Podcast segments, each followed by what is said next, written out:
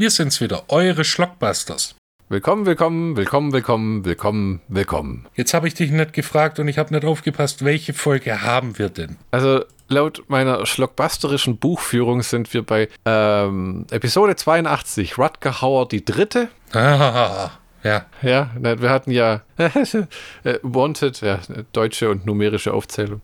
Ähm, wir hatten ja äh, Wanted Dead or Alive und dann hatten wir Split Second, ein Film, der einem eigentlich schnell entkommt, wenn man eine Weile nicht gesehen hat.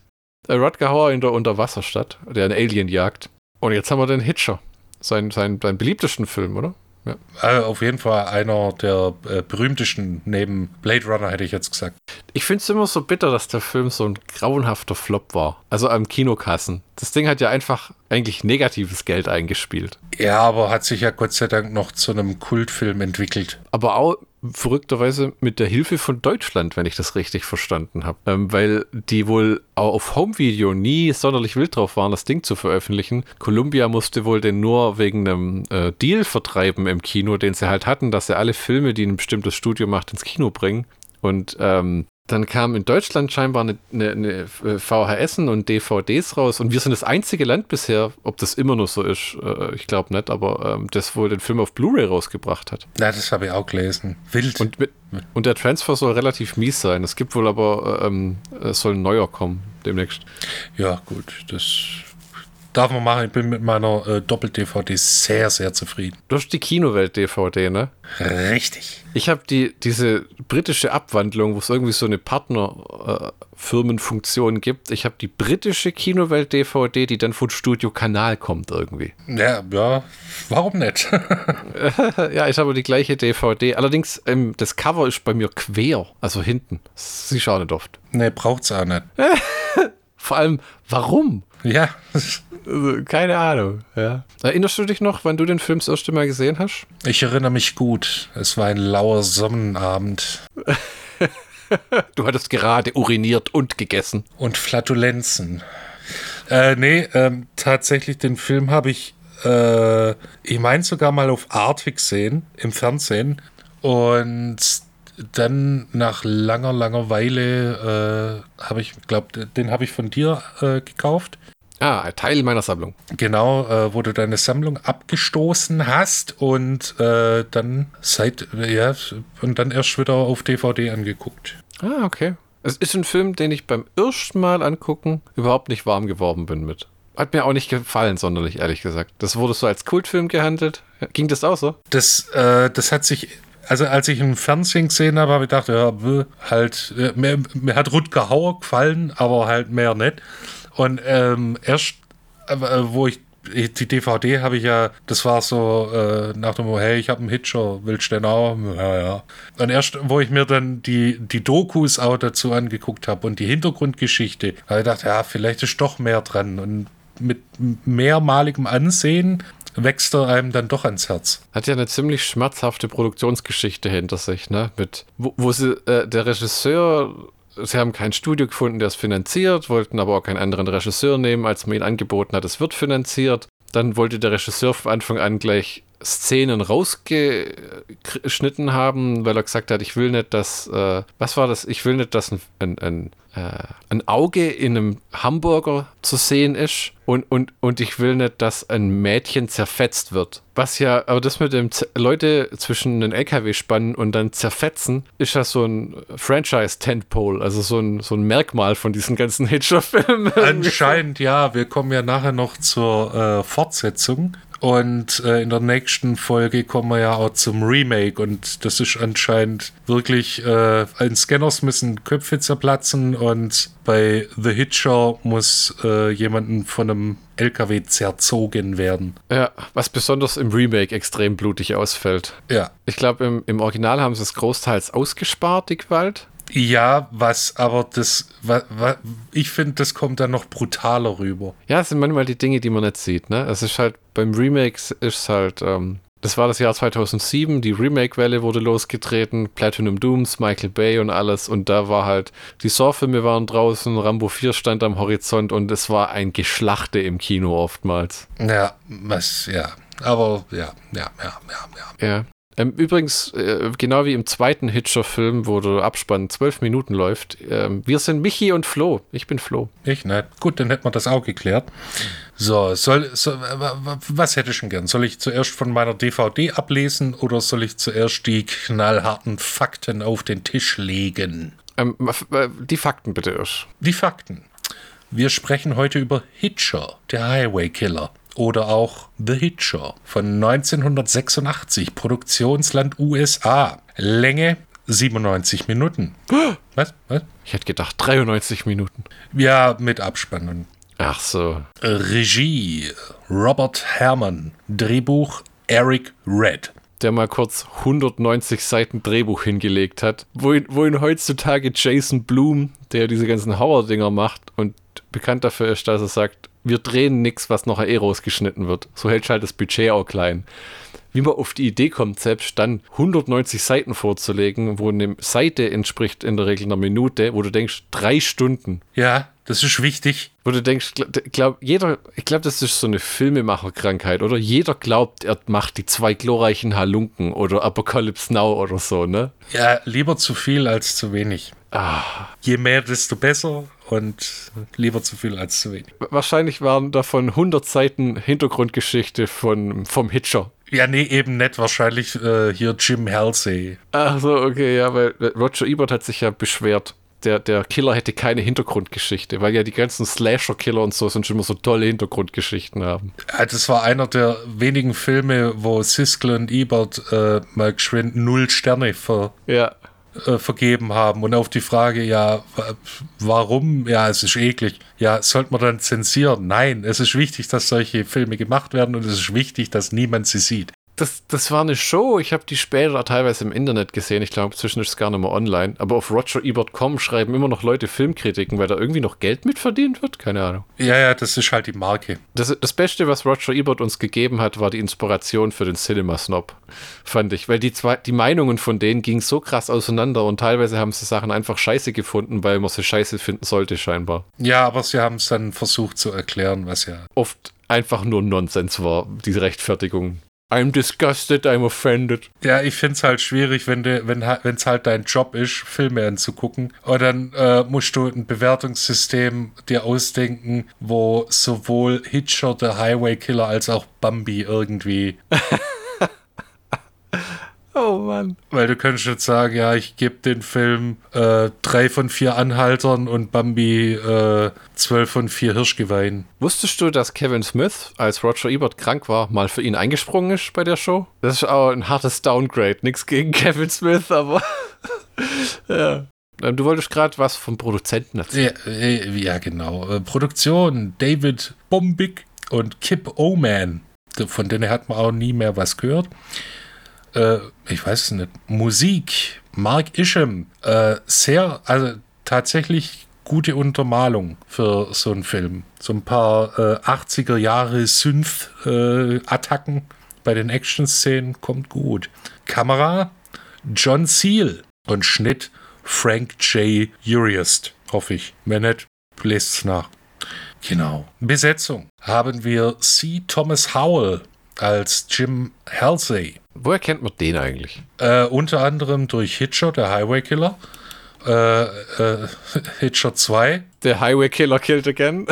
genau, der hat bei E.T. mitgespielt. Ah, war er der E.T.? Nee, nee, das war irgend so ein. Ach du Schande, der 218 äh, Acting Credits. Das ist auch so einer, der. In den 80er war der gut beschäftigt mit The Outsider von Francis Ford Coppola, Red Dawn, äh, äh, äh, äh Gettysburg. Schafft auch wie Bronnebutzer, du. Ja, ja. Viele also Gastauftritte in Fernsehserien, die, der neue MacGyver, dann Bosch, Creepshow, The Walking Dead, SEAL Team, High School Crimes and Misdemeanors, okay. Ja, aber so seit 2000 wird es ein bisschen leben. Krieg der Welten 3. Red Dawn. Ah, okay. Ja. Oh Gott, der Film wollte mir nie gefallen. Warum kam Krieg der Welten 3 2005 raus und Krieg der Welten 2 2008? Weil das The Asylum ist, glaube ich. Ich sehe hier auch der Tag, an dem die Erde stillstand 2 und dann Mutant Vampire Zombies from the Hood.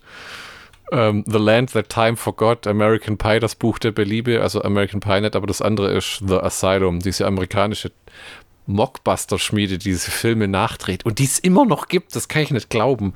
Ich meine, die haben ja Sharknado gemacht, äh, aber ähm, äh, ja, und eine gute Zombie-Serie, muss man sagen, die hieß ähm, Set Nation. War als so eine Art Billigversion von Walking Dead gedacht und hat dann so gut funktioniert, dass es, glaube ich, fünf oder sechs Staffeln auf, ähm, auf dem Sci-Fi-Channel in den USA bekommen hat. Ich kann mir das schon richtig vorstellen. Das ist erfolgreich. Was? Wirklich? Ja, es ist erfolgreich. Warum ist es erfolgreich? Wir wissen es nicht, aber es ist erfolgreich. Ja. Ja, ja, da kommt dann so, wir haben mit der Serie jetzt Geld verdient und es ist nicht wenig. Was? Verdient? Im, Im, Plus, oh Gott, wenn das der Steuerberater hört, gibt's, gibt's Peitschenhiebe, weil hier wird über Abschreibungen Geld verdient, nicht über Einkommen. Tat, tat, tat. Tadel, tadel, tadel. so, neben Jim, äh, Quatsch, C. Thomas Howell haben wir Rutger Hauer als John Ryder. Ich dachte, du sagst Jennifer Jason Lee, weil du sie so ans Herz gefasst hast im Skype-Video Übertragungsdingsbumsi. Ja, nee, das, also Jennifer Jason Lee als Nash, Alter, das hot damn, das, das tut mir, das tut mir im Herz weh, tatsächlich. Weil die zerfetzt wird. Ja, weil, weil, und weil die halt nichts dafür kann. Die ist zur falschen Zeit am falschen Ort und hat, hat dem halt äh, das Diner aufgemacht, ihm Hamburger mit Fritten gemacht und das war ihr einziger Fehler. Ja, im, im, äh, im Remake haben sie es ja Terminator 3, äh, äh, da, da, wird der Typ zerfetzt und die Dusse lebt noch. Ja, ja, ja, ja, ja, ja. Da, da habe ich noch ein paar Dinge dazu zu sagen, Alter. Oh Mann.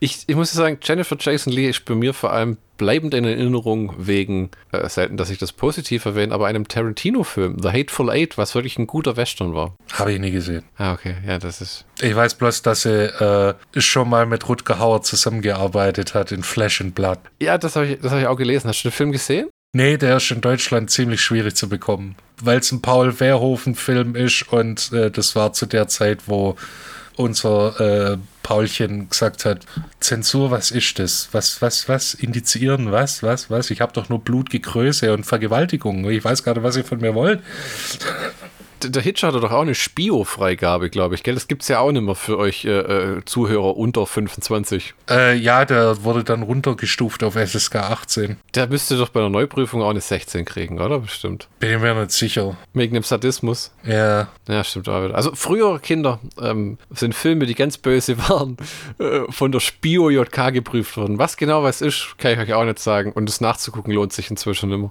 Ähm, das war quasi das Zeug, was jeder, wo jeder Vertrieb gesagt hat, oh fuck, fuck, fuck, fuck, fuck, wenn die uns das indizieren, können wir es können vergessen. Dann hat der Typ, der uns die Lizenz verkauft hat, ein gutes Geschäft gemacht und wir sind am Arsch.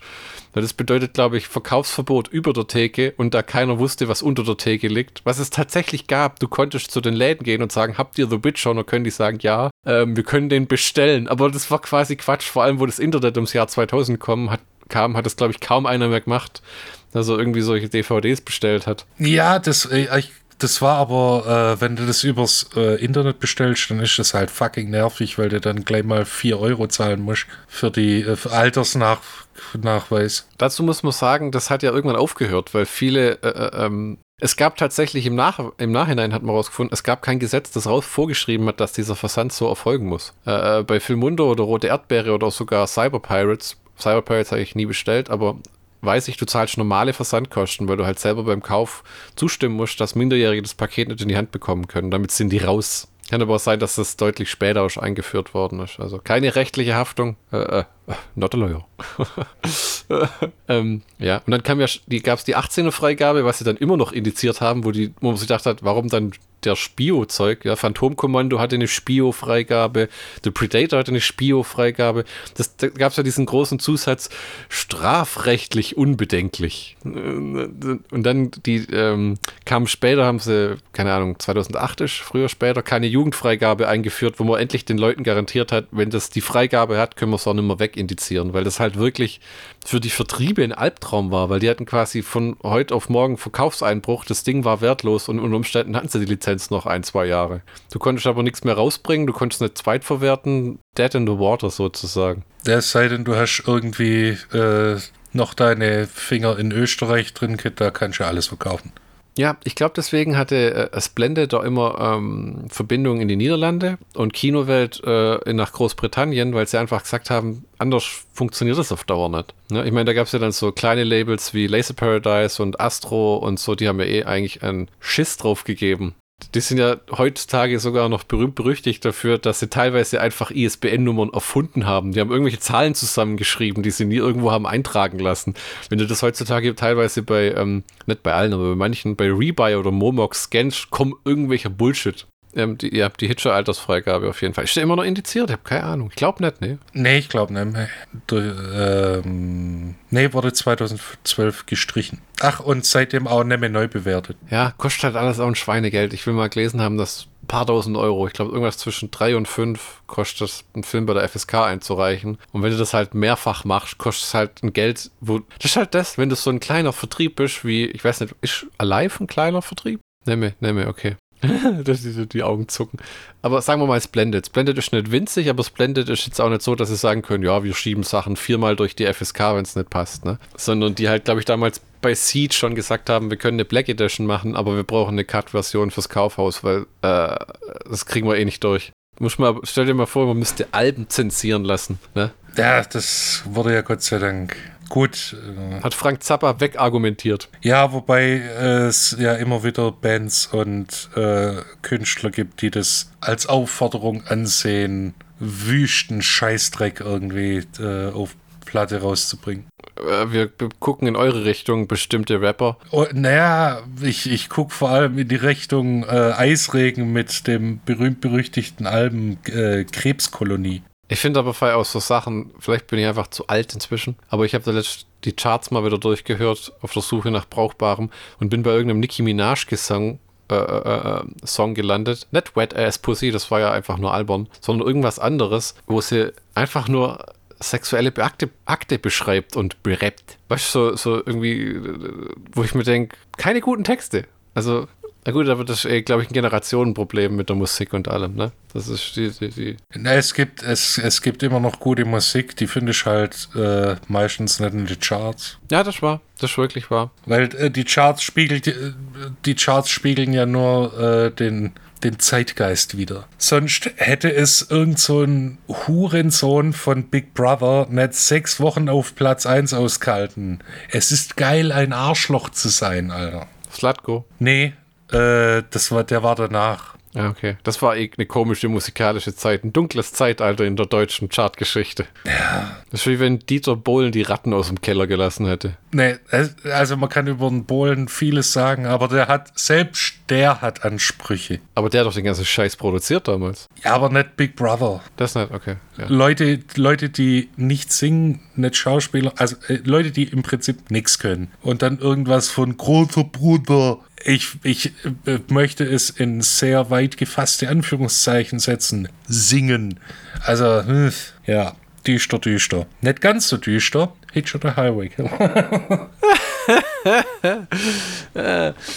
genau. Äh, ich, wir haben jetzt noch einen Haufen Trooper und äh, Sergeants, die während dem Film hops gehen. Die lasse ich mal weg. Also, ich meine, John M. Jackson, Jeffrey Deeper, Diemann, Billy Green Bush. Ich habe das letzte die nackte Kanone angeguckt mit meiner Frau und da fand ich die Idee genial, in den Credits die Leute nach ihren Dialogzeilen zu benennen.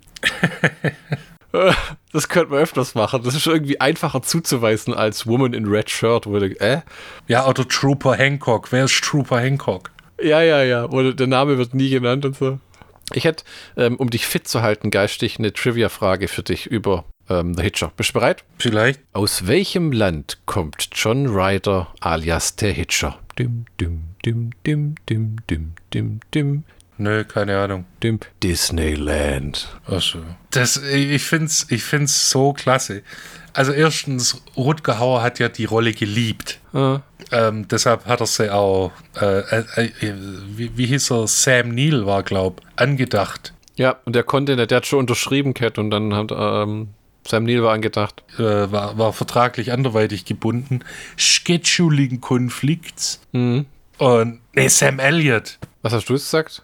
Sam Neill, äh, falscher Sam. Ah ja. Sam Elliott mit seinem großartigen, großartigen Schnauzer. Äh, und äh, dann wurde Rutger Hauer genommen und in dem, äh, im ähm, Audiokommentar hat er ähm, C. Thomas Howell gesagt, er hatte wirklich Angst vor Rutger Hauer weil der so krass drauf war. Da gibt es auch äh, nicht verwendete Szenen, wo, wo Rutger Hauer angespuckt wird. Das passiert ähm, gegen Ende im, im, im Polizeirevier, wo er noch, äh, noch reingeführt wird. Äh, da gibt es zwei Versionen. Im Film äh, spuckt er ihm ins Gesicht und äh, Rutger Hauer äh, wischt es sich nur aus dem Gesicht. Ich, ich frage mich immer, hast du dich ja gefragt, vielleicht fragst du dich, ist das echte Spucke? Rotzen die sich echt ins Gesicht? Weil ich weiß noch, ich höre noch in meinem Hinterkopf sagen, Bill Mosley im Audiokommentar von, von ähm, The Devil's Rejects, wo er auch ins Gesicht gespuckt bekommt, wo er gesagt hat, er hasst es. Er hat das in so vielen Filmen schon gehabt.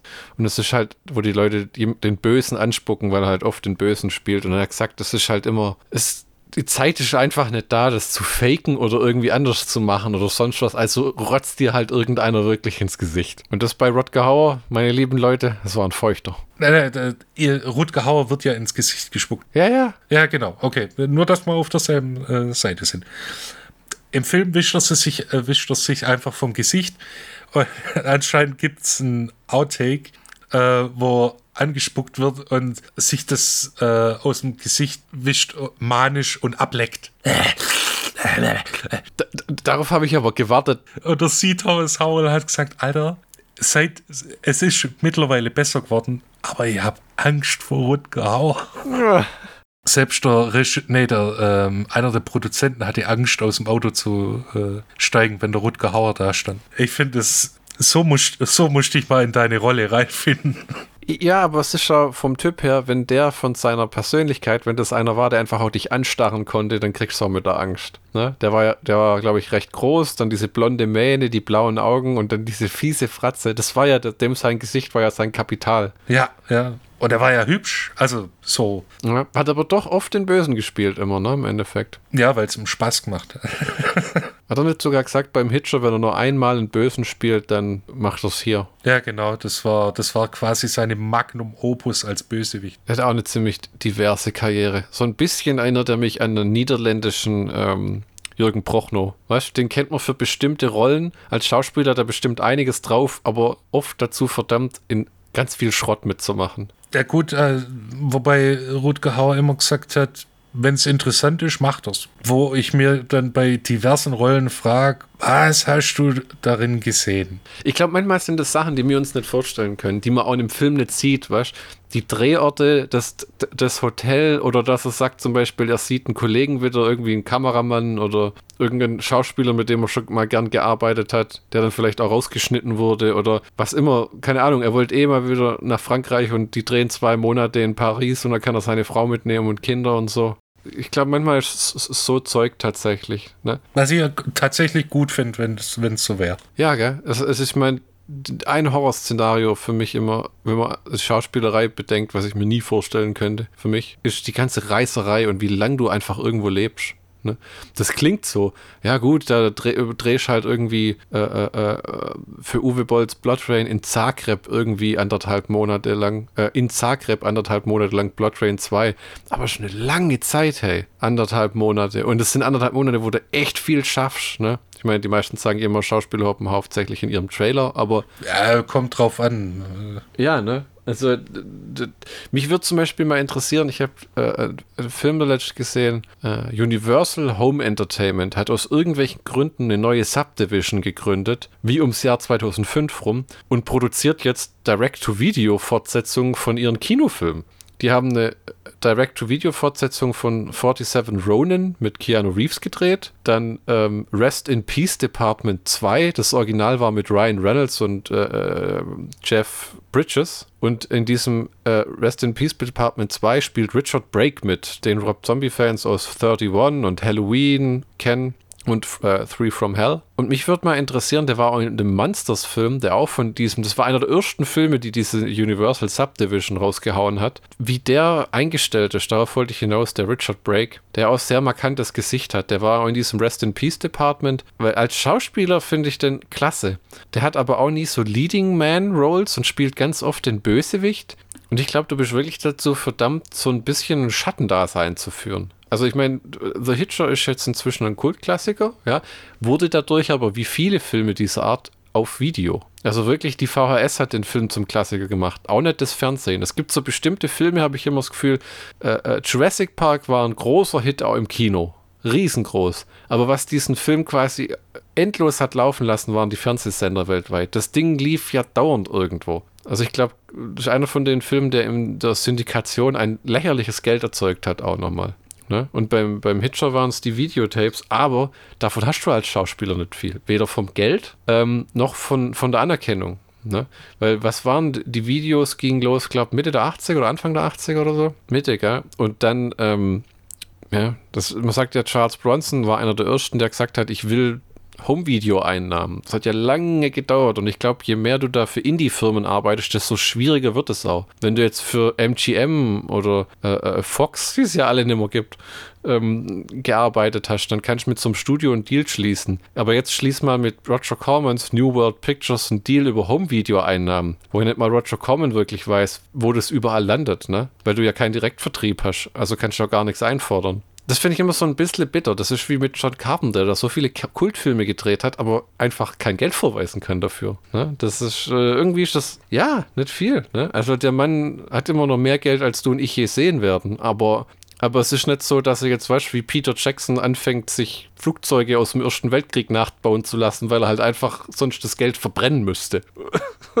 Peter Jackson ist der Pablo Escobar des Kinos. Äh, was der Mann macht dann mit seinem Geld, ist beachtenswert und gleichzeitig auch lächerlich. Sich Hobbit-Wohnungen auf seinem Privat, weiß gar nicht, wie man das nennt, eine Ranch hektarweise Land anlegen lassen und dann hat er einfach so Flotten von Erste Weltkriegsflugzeugen, die er dann nachbauen hat lassen. Ich, ich, ich war da letztes Mal beruflich bei so, einem, ähm, so einer Firma, die Oldtimer nachbaut und die haben mir gesagt, was, was das kostet. Und die haben gesagt, die haben einen, der, das dauert drei, vier Jahre, bis das fertig ist, weil die jedes Schräubchen, jedes Blech, jedes Teil, den Motor, alles von Hand bauen und dann soll das ja authentisch sein. Das heißt, die versuchen dann Metall zu finden, äh, das, äh, äh, und die haben gesagt, das kann halt mal kurz 7 Millionen kosten.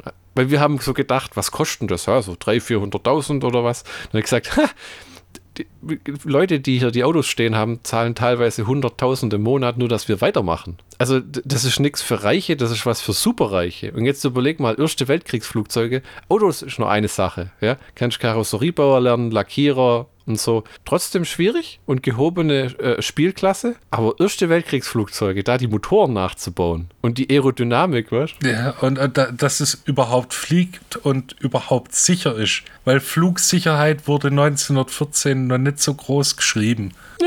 ja, setz deinen Hut auf, setz dich rein, wird schon laufen. Hier hast du eine Lederkappe und Fliegerbrille. Viel Glück, ciao. Ähm, ihr habt das inzwischen gelöst, dass ich, wenn ich auf Schießen drücke, nimmer meine eigenen Rotorblätter abknall, oder? Was? Ich kann nicht hören. Ja, ja, wir haben da eine Kette eingebaut. Mach dir keine Sorgen, ist alles in Ordnung. ja, und dann hebt er ab und der eine meint, er wird sterben, oder? Yep. Entweder durch den Feind oder durch uns. hm, ja, also das finde ich halt schade, wenn das Geld so, äh, so in merkwürdige Quellen verteilt wird. Ne? Also auch bei dem, ich weiß so manchmal, was ich nicht davon halten soll, so Home-Video-Veröffentlichungen, ähm, wo halt die Leute, die beteiligt waren an der Arbeit, überhaupt nichts mehr davon haben. Ich meine, das ist immer nur wert. Ne? Also wenn jetzt irgendwie Scream Factory in den USA oder ähm, 88 Films oder Shameless in Großbritannien oder auch in Deutschland gibt es ja Firmen, die aber, muss man sagen, ganz oft Special Editions aus dem Ausland nachdrucken und eine deutsche Tonspur draufschmeißen. Seltenst gibt es mal hier einen, der wirklich was macht und produziert und so. Ne? Das ist das Geld mal nur wert, aber ja. Class of oh, 84 macht es. Die machen ja nur so High-End Special Editions. Ja, ich glaube, wir, wir sind tatsächlich das weltweit führende Land in den Poliziotteschi Blu-Rays und DVDs. Merkwürdigerweise. Ausgerechnet. Weil, weil, du in Italien Imports von so irgendwie Franco Neros und äh, Enzo G. Castellaris ähm, ersten Poliziotteschi-Film findest. Weil wir den halt hier auf Blu-ray rausgehauen haben, weil tatsächlich, ich meine, das kostet ja auch ein lächerliches Geld musst nach Italien fahren, das negativ ausgraben, musst das einlesen, remastern und äh, sauber machen lassen. Das ist ein Geld, das, da ist ein Liebhaber dahinter, der da nicht, der schon eine Gewinnerwartung hat, aber der genau weiß, die Kohle siehst du nie wieder. Ja, und wenn dann hoffst du halt, dass du eine Auflage machst und die Auflage wird verkauft und dann ist auch gut. Dann kommst du auf Null raus. Ja, wirklich. Wirklich ein krasses Business mit dem ganzen Home-Video-Zeug. Weil die Zeiten, wo du halt den Film auf DVD geknallt hast, dann hast du drauf geschrieben mit animiertem Menü. Uhu. Und dann hat sich das Ding verkauft. Es gibt ja auch diese ganzen Elektromärkte, die das Zeug haben auch nicht mehr. Ne? Viele haben ja die DVDs und alles einfach rausgekickt. Oh, äh, für unsere Stammhörer äh, müssen wir leider die traurige Mitteilung machen, dass der Alpha-Tech äh, zugemacht hat. Das erfahre ich hier, hier live, live von dir. Das ist nicht dein Ernst. Doch, da ist jetzt ein Expert drin. Haben sie die, die Marke tatsächlich aufgelöst? Das weiß ich nicht. Auf jeden Fall dicht machen. Krasser Scheiß. Jetzt gibt's die, ich meine, der Schuppen war schon längst runtergewirtschaftet und hatte seinen Glanz und Gloria hinter sich. Es war nur noch ein Wasch Waschmaschinendealer. Ich meine, das war echt wahnsinnig geil, in der Nähe von so einem gigantischen Ding aufzuwachsen, wo so viele CDs, DVDs, VHS, Computerspiele, es war ein Paradies für Teenager. Zu unserer Zeit schon. Ja, wo du dir, wir konnten halt echt noch auf dem Fußweg das neue Battlefield 1942 Road to Rome erstehen und dann daheim zocken. Ja, wir waren schneller als die Deutsche Post. Echt schade, aber gut, im Laden war schon lange nichts mehr abzugewinnen. Das ist äh, der Ort, wo wir viele DVDs, VHS und CDs gekauft haben in unseren Jugendjahren. Bis mehr oder weniger mal aufgegeben hat, irgendwas zu sortieren, sinnvoll zu bepreisen und äh, auch wirklich gucken, dass neue Ware reinkommt. Das war teilweise echt kurios. Ja, da, und äh, Gott sei Dank hat sich das überschnitten, wo wir herausgefunden haben, wie man mit dem Zug nach Stuttgart kommt. Ah, ja, stimmt. Wir hatten teilweise auch so Plündertouren in Stuttgart, wo wir rum sind. Das war aber echt anstrengend damals. Das gibt es ja heute auch so nimmer. Ne?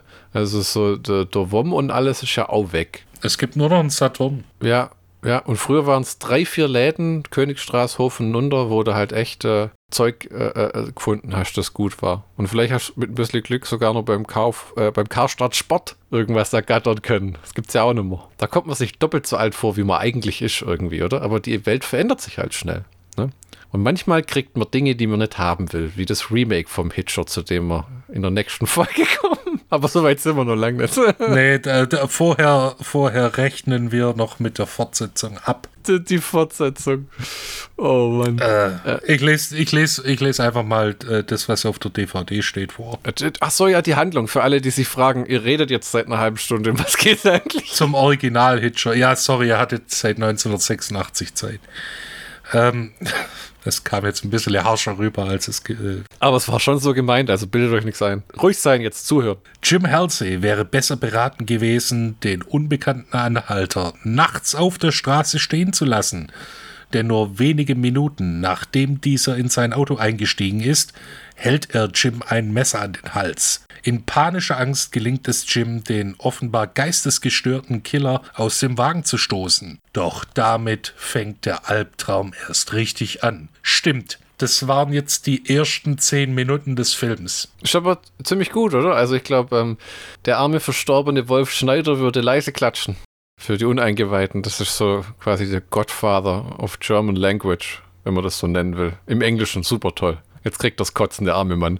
Also der so äh, Sprachkritiker und hat so wirklich tolle, amüsante Bücher geschrieben, wie Deutsch für Profis und äh, äh ähm, mit tollen Ratschlägen wie für, für, zu Formulierungen, die nicht beim Stottern helfen und äh, äh, ähm, Grammatik und Satzbau und wie man einfach Sätze einfach verständlich macht. Wirklich tolle Bücher, kann ich echt nur empfehlen. Gibt es von Apple Eye inzwischen. 97 war der Mann, glaube ich, die Woche gestorben. Sympathisches Kerlchen. Ja, aber das äh, im Gegensatz zu allen äh, nachgesetzten Hitcher-Filmen kommt der gleich zur Sache. Du hast nur Vorgeplänkel von 10 Minuten. Es ist wirklich wahr. Also bis der bei dem im Auto sitzt und man hat ja im Remake so ein bisschen ein Hehl drum gemacht, dass das ein Bösewicht ist wo man sich denkt, das der Original-Hitcher geht nicht lang. Also, wenn man den reinen Film rauszieht, ist das ein 85 Minuten. Ja, das 97 äh, Minuten mit Abspann halt. Und, und ähm, der, das Remake geht tatsächlich noch kürzer. Äh, ist, ist das. Äh, es geht ja vielleicht 77 Minuten oder so, noch weniger wahrscheinlich.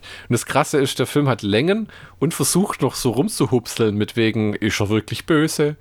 Ich meine, hier ist es sofort, der macht kein Hehl draus. Das ist ein durchgeknallter Psychopath ist. Wo man ja auch ähm, irgendwo stand, dies war improvisiert, dass Rodger Hauer sein Klappmesser aufmacht und ihm das unters Auge hält. Nee. Wo, wo, wo du dann aussiehst, wie er so rüberguckt zu ihm nach dem Motto, Alter, was machst du? Und äh, Rutger Hauer hat übrigens auch alle Stunts selber gemacht. Ja, und Auto gefahren ist schon viel, was wohl auch die Stuntleute beeindruckt haben soll. Was auch, wo man sich auch fragt, gut, der hat an dem Punkt ja schon, glaube ich, über 15 Jahre im Film gearbeitet. Aber trotzdem, wo lernst du so Auto zu fahren? Weil ich meine, also ich kann Auto fahren, du kannst Auto fahren, aber so kann ich nicht Auto fahren. Der äh, hat, äh, glaub, in, in einem Paul Verhoeven-Film hat er äh, äh, so einen Rallye-Fahrer gespielt. Warum sehe ich denn jetzt in einem Einkaufswagen mit einem kunterbunten Helm auf dem Kopf Rennen fahren mit so einem äh, Kampfbomber-Jet-Engine hinten dran? Hi, I'm Rutger Hauer, and this is Jackass. Du, du, du, du, du.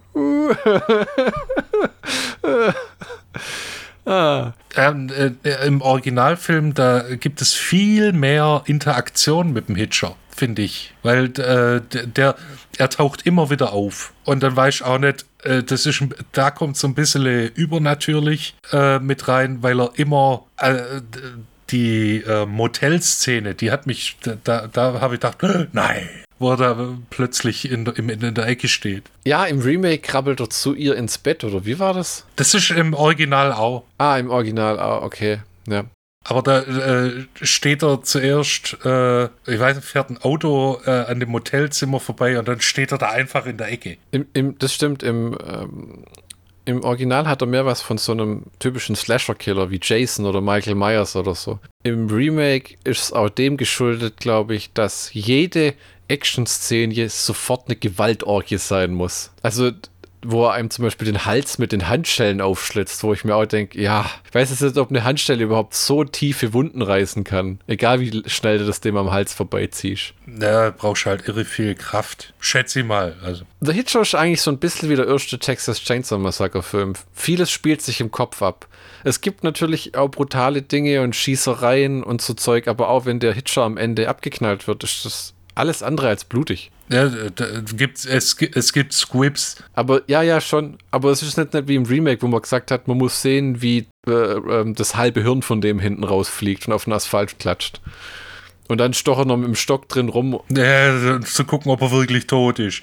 Das, das ist äh, im Prinzip ein, äh, ein Psy äh, Psychothriller, hätte ich jetzt gesagt. Ja, wirklich wahr, be bevor das wirklich im Film jemand auf die Art umgesetzt hat. Ne? Es ist, äh, äh, wobei ich einfach auch nicht richtig weiß, was ich zu dem äh, C. Thomas Howell sagen soll, als Schauspieler, wie als in dem Film. Das ist für mich irgendwie so einer, der, ich finde den nicht schlecht, aber ich finde den auch jetzt nicht irgendwie, äh, der Star ist definitiv Rutger Hauer. Weißt du, die, die, die Präsenz. Ich würde mal sagen, das ist typisch 80er Jahre Teenager und er reagiert halt mehr als er agiert. Die Figur versucht mit dem, mit dem ganzen Erlebten mehr klar zu kommen. Wie, also wie ein, eher wie ein normaler Mensch, nicht wie im, wie im Actionfilm, wo, wo, oder wie in der Fortsetzung.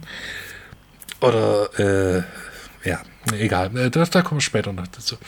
Ähm, sondern der, ist mit der Situation überfordert und das versucht er zu spielen. Und das ist ta- tatsächlich gut, aber das geht halt, äh, hat halt, macht halt Abstriche äh, in, der, in der Präsenz, hätte ich jetzt gesagt. Leinwandpräsenz. Da ist halt Rutger Hauer, Blondschopf, stahlblaue Augen, creepy as fuck. Äh, Me- Meinst du, meinst du, das ist dem seinem Alter auch geschuldet? Weißt du, wir haben, bevor wir angefangen haben aufzunehmen, haben wir über Daniel Radcliffe geredet, glaube ich. Oder war das in der Folge tatsächlich? Ich weiß es nicht mehr. Also ne, das war davor, glaube ich. Davor, genau.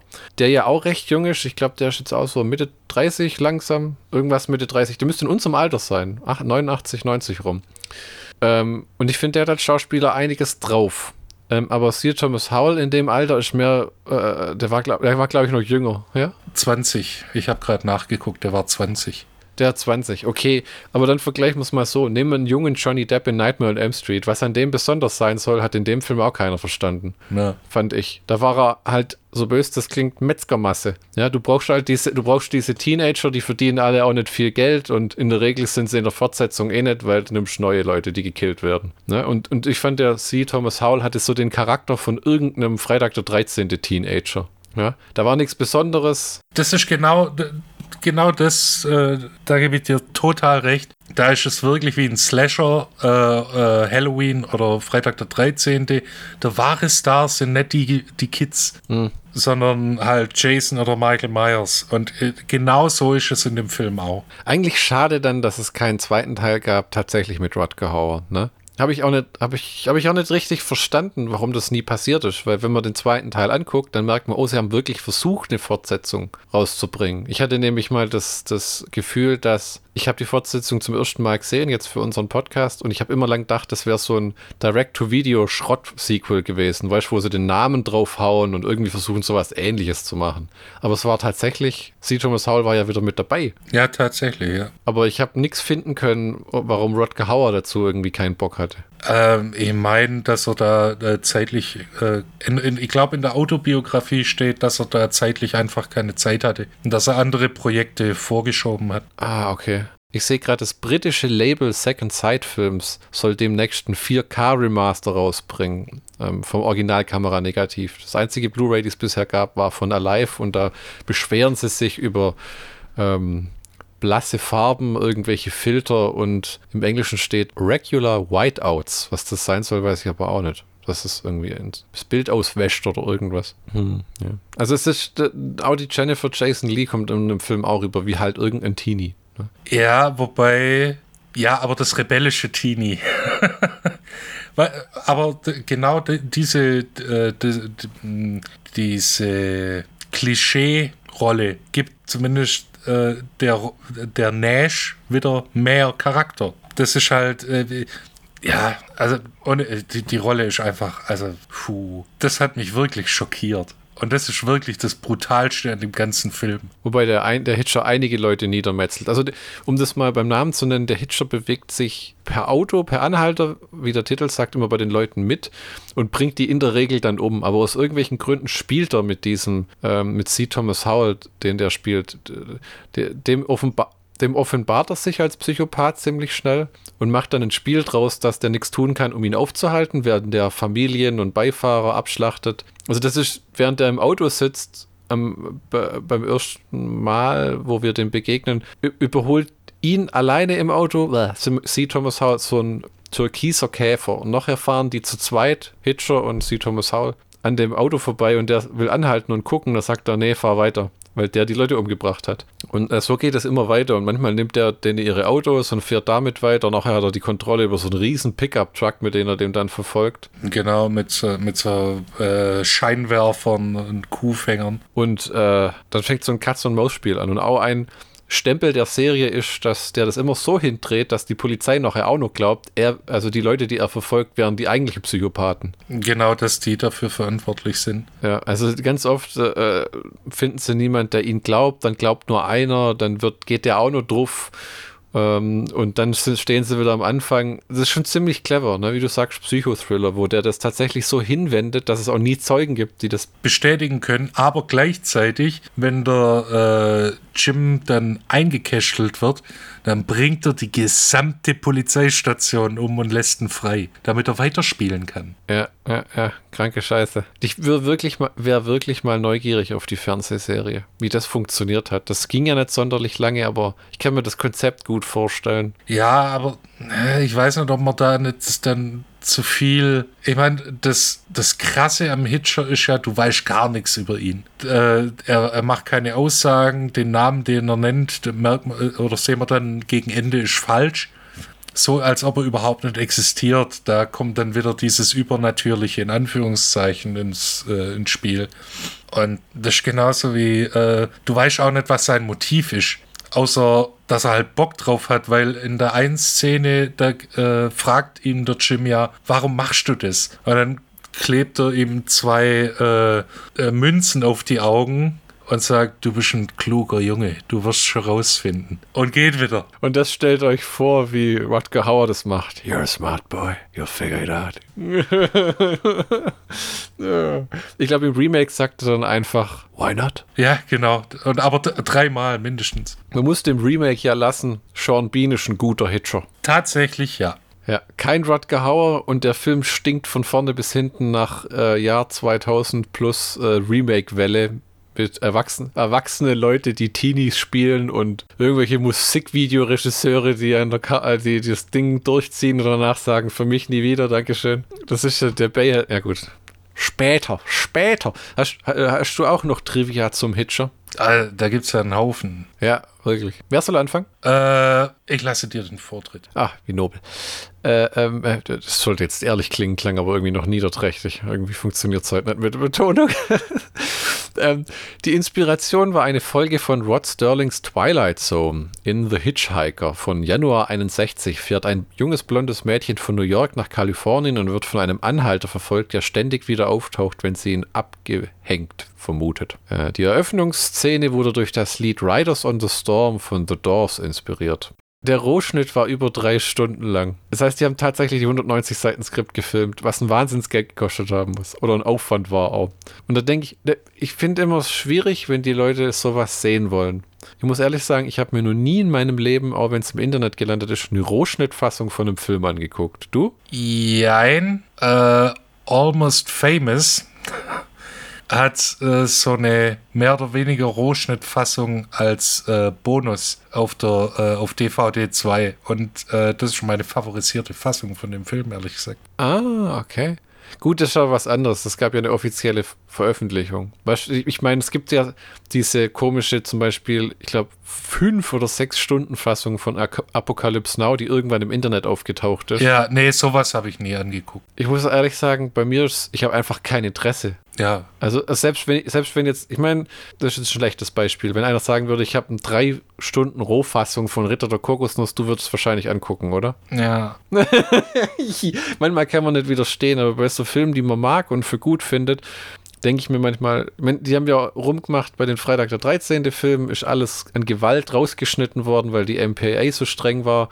Irgendwo haben sie VHS-Tapes gefunden und haben das zusammengefiedelt. Und dann gibt es im Internet Versionen von den Unrated-Fassungen, wo ich mir aber einfach denke, ja gut, ob das den Film jetzt wirklich besser macht wenn der da dreimal drauf einschlägt, statt nur einmal. Das ist, ich weiß nicht, bei welchem Film mich das interessieren würde. Jetzt, wo ich es wieder erzählt habe mit dem Apocalypse Now, denke ich mir auch immer, ja, es wäre irgendwie schon interessant. Nee, nee, ich glaube, das wäre viel zu lang. Sechs Stunden, Alter. All, all, ja, allein die, Red, also mir persönlich ist ja die Redux-Fassung fast schon. Ja, der hat es ja nochmal um, nochmal umgeschnitten, ne? Ja, habe ich auch gesehen, aber wo ich mir dachte, da habe ich dann gar nicht mehr, da ich dachte, das ist jetzt ein ernst normale Schnittfassung. Und, und scheinbar dreht Francis Ford Coppola jetzt tatsächlich in Eigenfinanzierung, er hat ja ein paar Pfennige, ähm, ähm, Megla, Megalomania oder irgendwas. Megatroid. Irgendwas, so eine utopische Zukunftsstadt, so ein 100 Millionen Science-Fiction-Film, wo dann heutzutage dann zum Beispiel Marvel sagen würde, ah, ein Mid-Budget-Film. ähm, und in der Lead-Role scheinbar Shia LaBeouf. Okay. Wo ich mir auch denke, huh, das ist auch ein Risiko. Äh, erstens am Box-Office, weil der Typ war ja zum Beispiel äh, bei den Transformers-Filmen bisher nicht wirklich hin wegen, wegen dem Böf, sondern äh, ist, welcher ist jetzt der, der, des, der Kausus Knaxus? Der, der Winzer oder der durchgeknallte Schauspieler? Ich glaube, beide stehen auf ein bisschen Folter, oder? Shia, könntest du, könntest du, wenn du zum Set kommst, 40 Kilo Übergewicht haben? Für mich, nur für mich. Und die, und die Watte in die, weißt du, du musst ja. auch nicht das Text nicht können. Wir machen einfach ja, genau. so ein Marlon Brando-Klon. Hitcher, der Highway-Killer, wurde in den 29 Palms in der südkalifornischen Wüste gedreht, genau wie Regisseur Robert Hellmans Kurzfilm China Lake. Das war auch so ein Regisseur, der von Anfang an mit dem Projekt assoziiert wurde und ich glaube, von dem hat man nie wieder großartig was gehört. Ich bringe mal kurz den Google-Beweis, aber das war auch dadurch, dass halt Hitcher und Flop war und auch so ein bisschen verrufen. China Lake hat er noch gemacht. They, Sie kommen, ohne Ausweg und dann neun Jesse Stones mit, äh, wie heißt er, Fernsehfilme mit ähm, Tom Selleck. Und jetzt dreht er ähm, True Bloods auch mit Tom Selleck. Also ins Fernsehen abgewandert. So der klassische, ehemalige, klassische 80er Jahre Karriere-Crash. So, egal wie, wie wenig Geld deine Filme einspielen, das Fernsehen braucht immer Regisseure. Ja, stimmt. Ja, gut, aber das ist, das ist Brotjob, schätze ich mal. Ja, ist tatsächlich so. Ja, das waren meine Trivia-Bits zum Hitcher. Ich ergänze mal mit zwei weiteren. Und zwar ähm, im, eigentlich war geplant, dass der Hitcher ein, äh, ein Skelett, also die, die Inspiration für den Hitcher war Keith Richards, weil sie einen Kehlkopfkrebspatienten Überlebenden äh, im Kopf hatten, der so eine Voicebox hat. Das klingt irgendwie wie Saw. Ja, äh, das war einer der ersten, ersten Entwürfe, bis dann äh, Rutger Hauer gesagt hat, also bis dann äh, gesagt worden ist, okay, Rutger Hauer spielt den Part und der dann gemeint hat, diese Voicebox, ich weiß nicht. Echt jetzt? Ich habe keine Lust. Echt jetzt? Vor allem als Schauspieler muss man auch sagen, Alter, ihr habt mich bezahlt, ihr wollt mich haben, ihr habt mein Gesicht und dann wollt ihr die Stimme weglassen? Ja, ich bin doch nicht David Prowse. Uff. Unerlaubter Seitenhieb, aber nicht mit dem Schwert, weil David Prowse konnte nicht mit dem Schwert umgehen. Basing! Und da gibt es doch die Szene, wo Rutger Hauer durch die Windschutzscheibe fliegt am Ende. Dabei hat er sich zwei Zähne ausgeschlagen. Autsch, wirklich ausgeschlagen. Puh. Also sowas hätte ich einen Stuntman machen lassen. Was war da die Idee? Kriegen wir es zu Ende oder? Nee, äh, die Idee war, hey cool, ich bin noch nie durch eine, Scheibe, äh, durch eine äh, Windschutzscheibe geflogen. Na, das war ja bestimmt äh, Zuckerglas, oder? Ja, aber äh, die, das Problem war nicht das Glas an sich, sondern die Schrotflinte, die er in der Hand hatte. Ah. Und damit hat er sich dann zwei Zähne ausgeschlagen. Schande. Und ähm, äh, das habe ich aber nur im, im, im, im Audiokommentar gesehen oder gehört, dass die ähm, Jennifer Jason Lee hatte Rückenbeschwerden. Okay. Und äh, dann wurde sie in diesem ähm, der, die Szene, wo, wo mir persönlich das Herz gebrochen hat, wo äh, sie getötet wird, indem sie zwischen LKW und Anhänger gespannt wird. Ähm, da wird sie, sie war schon gesichert, dass es nicht, ähm, dass nichts passiert, aber äh, es wurde trotzdem ein bisschen gezogen und dann hat es knack, knack, knack gemacht und, und sie hatte keine Rückenschmerzen mehr. Uh, das kann aber auch schief gehen. Ja, aber in dem Fall Gott sei Dank nicht. Es gibt ja diese vielen Internetvideos, wo Leute so der Kopf so rumgerenkt wird. Und da habe ich mal, ich lese ja immer lieben gern diese YouTube-Kommentare, hat einer drunter geschrieben, sehr vorsichtig sein, lasst euren Kopf nie von jemandem so einrenken, der nicht wirklich genau weiß, was er tut weil da kann man Schaden anrichten, den kannst du nicht mehr beheben. Richtig, so Thema Genickbruch. ja, das sieht schon, das sieht schon brutal aus.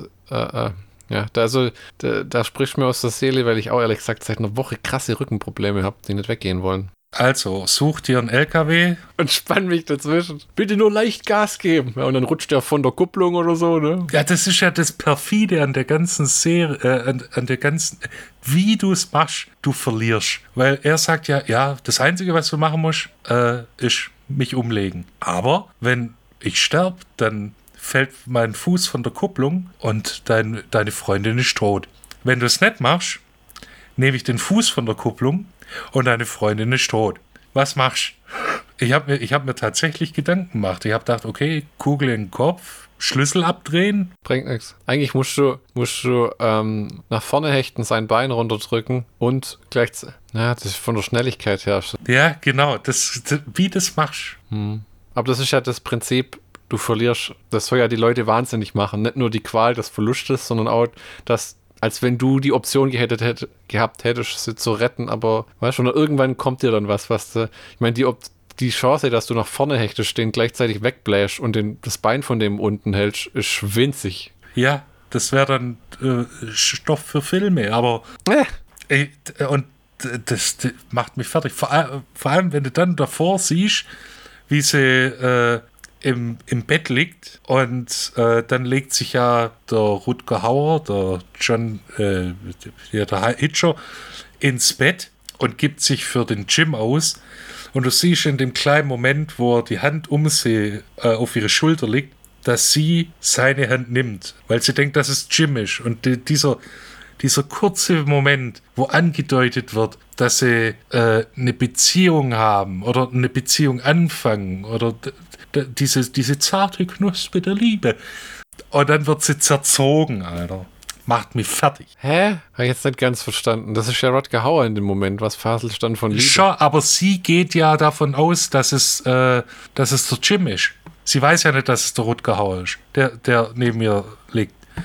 Also meint sie, die Hand, die ihr auf der, Schu auf der Schulter liegt, ist die vom Jim. Ja, ja, das habe ich schon verstanden. Aber was wird daran, was, dann gehst du sofort, sie wird so zerrissen. Ja, die, die, ja, dass, dass du diese, ähm, dass es einen Anfang einer Beziehung zwischen Jim und Nash gibt, wird damit angedeutet. Ach Gott, jetzt habe ich es verstanden, tatsächlich. Ja, ja, weil die sich ja erst kurz davor kennengelernt haben und kein Paar waren schon. Ja. Genau, das äh, wie in, äh, in einer billigen Fortsetzung oder. Guck, jetzt hat es unter. Umst unter Umständen sogar der, äh, äh, der, der letzte Zuhörer noch verstanden. Sehr gut. Ja, ja. Und das macht mich fertig. Das seit dem ersten Mal angucken. Ist das so eine Sache, wo ich denke, Alter, puh, Alter, jetzt brauche ich einen Kamille-Tee.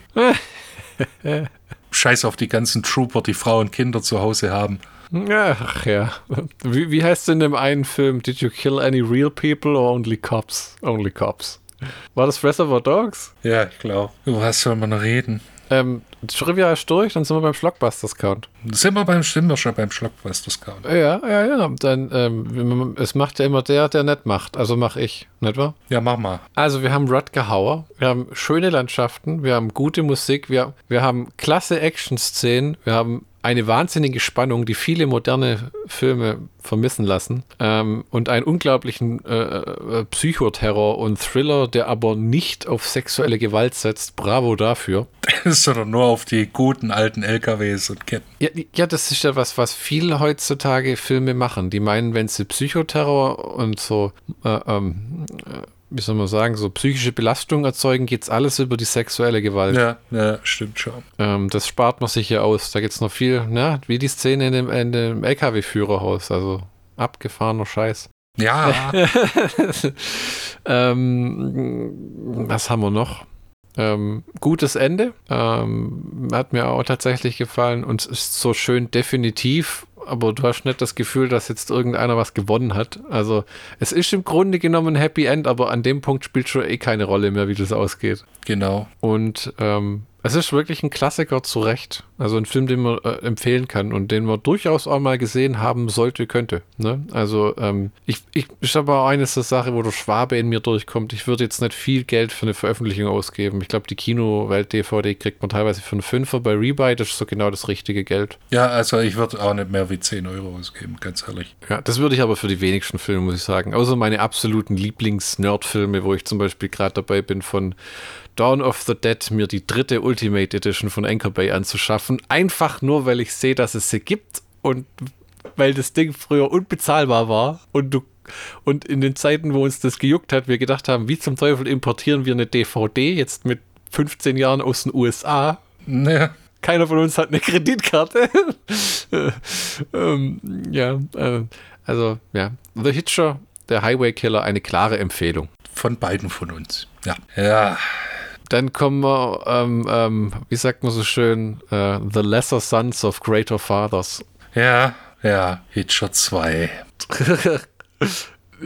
ähm, Hitcher Returns von 2003 mit dem original depperten Untertitel Hitcher 2 I've been waiting. Da macht mein Kopf immer For a girl like you. Geht dir das auch so? Bisher nicht, aber danke, jetzt schon. Das ist so. The Hitcher 2 I've been waiting. Ich verstehe ja die Anspielung, weil er auf einen wartet, der ihn mitnimmt. Aber es ist. Also es kann fast konkurrieren mit zwei abgewichste Profis. Ja, nee, da kannst du schon mit, äh, mit, mit Metaebenen diskutieren, weißt du? Ich habe übrigens zuletzt mit meiner Frau die Cornetto-Trilogie angeguckt. Oh, Also Shaun of the Dead, Hot Fuzz und dann The World's End. Shaun of the Dead fand sie furchtbar, ähm, weil, und das sehe ich auch, seitdem ich mit meiner Frau äh, äh, ähm, Filme gucke, Ed ist einfach ein Arschloch in dem Film. Also Nick Frosts Charakter ist so ein richtiger Parasitenarsch, der da nur rumhängt und der ihn runterzieht. Aber das klären die im Laufe des Filmes ja auf. Hot Fuzz, hat sie gesagt, einer ihrer neuen Lieblingsfilme. oh, okay. Ja, tatsächlich. Äh, Der Film ist auch gut gealtert, muss man echt sagen. Ähm, und dann, so ging es mir aber auch durch The World's End, haben wir es gar nicht durchgeschafft, weil den fand ich damals schon eine Enttäuschung und der Film ist echt mit den Jahren nur grottiger geworden. Weil halt Simon Peck quasi in Arschloch im Overdrive spielt.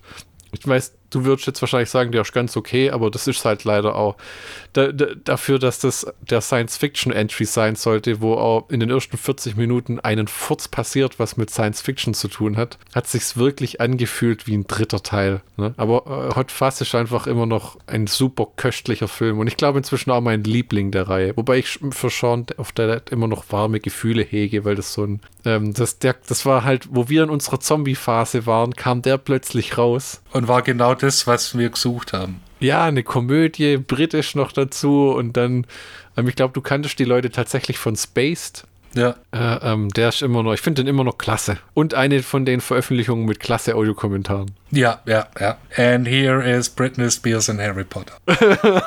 Ähm, ja, wollte schon lange mal mit ihr die Cornetto-Trilogie angucken. Jetzt haben wir es endlich geschafft. Hat eine Weile gedauert. Ähm, ich meine, Worlds End, ich weiß auch nicht. Nie richtig warm geworden. Kein schlechter Film. Es ist aber der Schwächste in der Reihe. Es ist der Schwächste. Und auch, ich kann auch verstehen, wieso sie es danach haben bleiben lassen. Weil ich glaube, das war auch finanziell dann nicht mehr so ertragreich. Das waren sie ja alle im Grunde genommen nicht. Nee, aber die haben schon daf, äh, dafür gesorgt, dass Simon Peck, Edgar Wright und äh, Konsorten andere Jobs annehmen konnten. Ich habe immer das Gefühl, der Einzige, der nicht so richtig profitabel durchgestartet ist, war Nick Frost, der irgendwie so festhängt, gefühlt. Also der hat ja auch Arbeit und war ein Zwerg in irgendwelchen Filmen, aber naja. Ja, der hatte ja dann seine eigene Serie, Hyperdrive, die aber auch nicht so, äh, ich weiß nicht, das war eine britische Serie, es gibt nur eine Staffel, das heißt nichts. Ich habe mir letztens die neue Serie von Dylan Moran reingezogen. Okay. Das ist ein Stand-Up-Comedian für die Zuhörer. Und der, ich hab, bin dem mal hinterhergereist, als er in Deutschland war. Und da habe ich mich damals schon gewundert, warum der so viel schafft. Und dann war er wieder auf Tour und hatte irgendwie 60 Dates oder so gefühlt in Großbritannien. Stellt sich raus, der Mann hat sich scheiden lassen. hat deswegen in der neuen Witcher-Serie eine Rolle, hat eine neue Serie geschrieben, die rauskam. Lief auf, einem, lief auf einem ganz obskuren Sender und jede Folge ging irgendwie nur 15 Minuten. Okay. Davon gab es dann irgendwie acht Stück oder so. War richtig gut. Ich bin jetzt da drauf gekommen. Ach so, Shaun of the Dead und Dylan Moran, ne? Hm. Das hat mir gut gefallen, Thema britische Sendung. Wird eh schwierig in Großbritannien jetzt mit der BBC, die quasi die, die ähm, Bezahlung abgeschafft worden ist und da wird viel dran glauben, was auch wirklich Gold wert war. Ja, das war halt, äh, dadurch, dass er halt öffentlich-rechtlich ist, war, hatten die halt Freiheiten, die andere Sender so nicht hatten. Deshalb konnten sie Top Gear so machen, wie sie es gemacht haben. Ja, und ich, ich glaube aber auch, Top Gear zum Beispiel war genauso vielen ein Dorn im Auge wie ein Juwel. Weißt du, was ich meine? Weil das so ein bisschen nicht unbedingt mit dem, was sie eigentlich machen sollten, harmoniert. Aber halt, oder so Zeugs wie, kommt Barnaby nicht auch von der BBC um drei Die äh, ITV.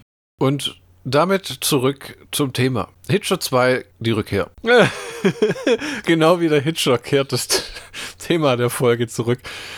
Die haben ja lange versucht, eine zweite Folge zusammenzustapeln. Richtig sein sollen hätte es nicht. Man konnte auch nicht wirklich den ersten als Kassenschlager anführen, um mehr Geld zu bekommen. Am Ende wurde es eine Direct-to-Video-Fortsetzung in 2003, wo auch Rutger Hauer nicht mehr dabei war. C. Thomas Howell war wieder dabei. Man ist ihn allerdings nach knapp 30 Minuten losgeworden. Das, ich, ich, hab den, ich hätte den nicht erkannt. Ich auch nicht, der war einfach zu jung im Original. Der spielt im Film den gleichen Charakter, der so eine Art Vietnam-Trauma hat. Ähm, und ein ehemaliger Cop ist irgendwie und lauter Flashbacks hat und irgendwie für, seine, für den Geschmack seiner Frau viel zu viele Leute gekillt hat im Job schon. Deswegen mit dem so eine Reise quer durchs Land machen würde, will. Und dann halt kommt's, wie es kommt, tatsächlich neben seinen Anhalter mit, was ich nicht verstehen kann. Das ist eine von diesen Filmdummheiten. Wenn ich, wenn ich nämlich die Erfahrung aus dem ersten Film mache, hätte ich gesagt, wenn wir losfahren, gehen die Schlösser runter. Hier kommt niemand rein außer uns. Und wenn jemand blutend am Wegrand steht, dann rufen wir von der nächsten äh, Tankstelle Hilfe. Aber nein, sie nehmen wieder einen mit. Ja, weil, weil die Alte äh, das unbedingt so will. Bevor ich hier zum Buchhalterischen komme, mal die Frage. Michi, wie hat es dir denn gefallen? Das war eine Fortsetzung, die niemand gebraucht hat. Wirklich niemand. Wirklich, wirklich, wirklich niemand. Das heißt, du, das heißt, du sagst nicht gut, schlecht, du sagst einfach unnötig. Ja, ich meine, der zugute halten kann man dem Film, dass äh, erstens C. Thomas Howell wieder mitspielt und äh, dass äh, ach wie heißt er, Jake Busey äh, auch wieder einen hervorragenden Nietzsche abgibt. Wirklich wahr. Aber wieder ein Psychopathen. Der stellenweise versucht man, glaube ich, Rutger Hauer einzufangen und dann ist doch wieder sein eigenes Ding. Genau, und das, genau das, äh, wenn ich eine Fortsetzung mache, dann würde ich genau das versuchen. Sowohl die Essenz von Rutger Hauer, dieses verquere, diesen verqueren Humor und dann halt die, das Psychopath. Also das hat Jake Busey wirklich gut hinbekommen. Das ist, was ich an der Fortsetzung aber auch so sonderbar fand, weil äh, die Liebe zum Detail und das war eigentlich alles vorhanden. Das größte Problem von dem Film war, dass es eine Witcher-Fortsetzung sein sollte. Eine Hitcher-Fortsetzung. Ja, falscher Franchise. eine Hitcher-Fortsetzung. Weißt du, wenn man versucht hätte, wenn man das unter. Weiß nicht. Ja, das. Äh, genau das, ist halt Problem. Wenn du halt äh, irgendeinen Horrorfilm mit dem Anhalter machen willst, dann wird es halt ein Hitcher. Weil das ist, es ist dank diesem Direct-to-Video, ich meine, der Film ist hochwertig produziert, das sieht nicht aus wie Trash. Er leidet ein bisschen unter diesem Mexiko-Filter, wie man das gern nennt, unter Filmleuten. Ne? Und schrecklichem CGI. Ja, gut, das stimmt tatsächlich. Billiges, billiges Direct-to-Video-CGI. Ähm, und ich fand auch teilweise, das wollte ich echt ansprechen, habe gedacht, was du dazu sagst, ich fand die Effekte billig. Also Leute, die, die angeschossen werden, die offensichtlich im Effektshot warten, dass die Blutpatrone platzt oder dass jemand Bang, Bang, Bang ruft, damit sie sich entsprechend bewegen. Und äh, ich meine, was ist ein cooler Shot ist am Ende, wenn der LKW explodiert und ähm, Jake Busey dann irsch äh, aufgespießt und dann zerfetzt wird. Was dann aber nicht hilft, ist, wie man in drei verschiedenen Einstellungen billige Pappkörperteile auf den Boden fallen lässt. Das erinnert mich an etwas. Ja, ja, genau. Wir hatten auch mal so einen Arm wie in dem Film, der auf den Boden fällt, ne? Ja. Wo der heute wohl ist, ob der irgendwo auf so einer Mülldeponie nach oben rausguckt und schon Leute erschreckt hat. Das ist halt genau das, diese, was den Film für mich so meh macht, ist diese, diese schrecklichen Entscheidungen. Du hast, okay, du hast dieses Erlebnis gehabt, wurdest dann Polizist, bist ein bisschen zu trigger-happy und sagst deiner Freundin aber nicht, dass du ein traumatisches Erlebnis hattest. Ja. Okay, was ich dann, und, und was, mir, was mir dann die Pisse äh, zum Kochen brachte, war dann, äh, das ist gegen Ende, wo dann diese, äh, wie heißt sie, Maggie heißt sie, glaub, wo, wo dann diese Maggie sagt, äh, hier, Jim hat mir alles erzählt. Äh, nein, hat er nicht. Sonst wärt ihr nicht in dieser Situation. Sonst funktioniert halt der Film ums Verrecken einfach auch nicht, ne? Wobei ich sagen muss, die ersten zehn Minuten, die hatten mich. Da habe ich gedacht, oh, das ist clever. Weil sie wirklich mit dem Charakter auch weitergemacht haben von dem C. Thomas Hall und der sich verhalten hat wie ein logisch denkender Mensch. Also der jagt diesen Hitcher auch davon. Der zieht einfach eine Knarre und sagt, verpiss dich oder ich knall dich ab. Und ist auch so weit, dass er dem nicht viel Zeit gibt. Ne? Äh, ähm, ähm, ja, fand ich auch, halt am Anfang, klingt jetzt ultra fies, gewirkt wie ein richtiger Film mit logisch denkenden und handelnden Leuten. Das ist ja immer das, wenn dumme Menschen dumme Dinge tun, weil sie halt im Drehbuch stehen, fällt das manchmal einfach alles in sich zusammen. Ne? In so einem Transform ja, wenn halt in einem Transformers-Film kann man das mit gigantischen Robotern, egal, die hauen sich wieder auf die Fresse, die Leute vergessen eh die fickenden Chihuahuas und äh, dass gerade jemandem Öl ins Gesicht gespritzt wurde, was Sperma. Egal, guck mal, Roboter. Indiana Jones fliegt in einem Kühlschrank durch die Gegend. Guck mal, hier ist ein Foto von Marcus Brody und Sean Connery. Erinnert ihr? Erinnert ihr euch? Die guten alten Zeiten? Hä? Hä? Nein, niemand? Und der Film baut dann leider genauso schnell ab. Und wenn C. Thomas Howell dann erschossen wird, dann hat sich's eigentlich so gut wie erledigt. Weil ja, und da sind wir bei Minute 30.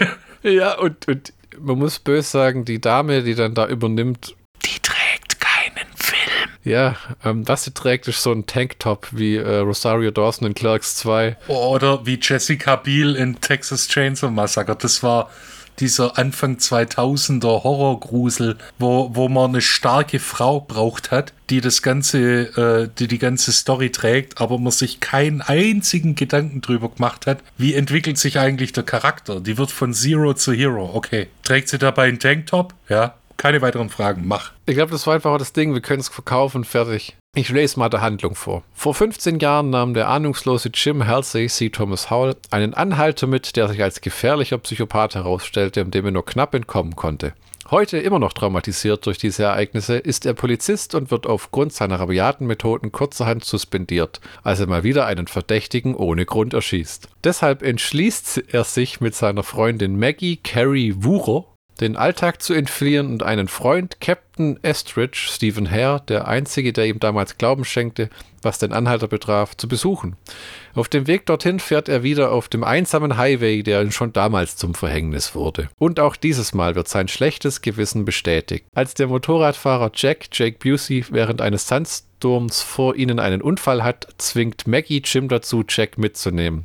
Eine nervenaufreibende Verfolgungsjagd nimmt erneut ihren Lauf, als Jack ihn nach kurzer Zeit aus dem Auto schmeißt. Und es liest sich ein bisschen wie dieser gute alte Tropic Thunder Sketch. And he fought hell again. Three more times. Es ist halt wirklich das Gleiche nochmal. Ja. Weil du könntest das höchstens machen. Eine geile Fortsetzung wäre gewesen aus C. Thomas Howell, der aber in so einer Welt lebt, wo er nimmer richtig Realität und Fiktion unterscheiden kann und dann überall Rodger Hauer auftauchen sieht. Oder Jake Busey. Ja, nimm doch beide in den Film. Weißt schon, dass er dann irgendwann die nimmer auseinanderhalten kann in seinem Kopf. Man muss ja nicht immer irgendwie, er hat doch überlebt. Das ist ja auch so eine Marotte unseres Jahrzehnts. Alle, die sterben, kommen wieder. Irgendwelche Voodoo-Zauber oder. Früher hat man sich wenigstens gesagt, guck mal, das ist, ich war sein Bruder und ich sehe genauso aus wie er. Ist das nicht verrückt? Komm, wir gehen auf Abenteuer. Was ist denn? A Better Tomorrow 2, glaube ich. Ja, genau. Ah, ja, es ist, es ist leider ein wirklicher Aufguss. Es gibt tolle Fortsetzungen. Eine Fortsetzung, die nicht viel Liebe erfährt, die mir gefällt, ist das Prequel zu The Thing. Finde ich fantastisch. Finde ich es immer noch schade, dass sie die ganzen Effekte durch CGI ersetzt haben. Die haben wohl den ganzen Film abgedreht mit tatsächlichen Creature-Effects, mit Puppen und Schleim und alles. Und dann hat Universal gesagt, das ist nicht mehr zeitgemäß, alles raus und durch Computereffekte ersetzen. Wo ich mir gedacht habe, nein! Und du hast natürlich keine Chance, dass diese, ja, dass die Aufnahmen irgendwo überlebt haben. Ähm, äh, es gibt halt auch Fortsetzungen wie die, die halt, ja, man hat versucht, Geld zu machen. Es hat eigentlich nicht sein sollen. An dem Punkt war wahrscheinlich schon zu viel ausgegeben und es musste ein Produkt rauskommen, das man verkauft oder zumindest von der Steuer absetzen kann. Ja, als äh, Tax Write-Off. Ich habe mir jetzt mal hier ein, ein, äh, ein, paar Notizen gemacht zu den Schauspielern und so.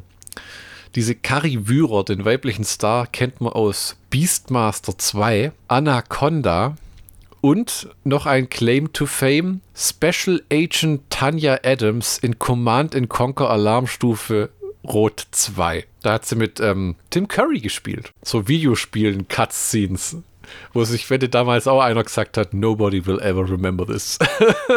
Wenn, wenn ihr auf YouTube Tim Curry Command Conquer eingibt, der dreht so auf. Also selbst für einen Tim Curry ist es sehr Tim Curryig. Dann war Kari Wührer oder Wurer in Hellraiser Deader in, in zwei Prophezeiungsfortsetzungen und am Ende war sie noch in Sharknado 2.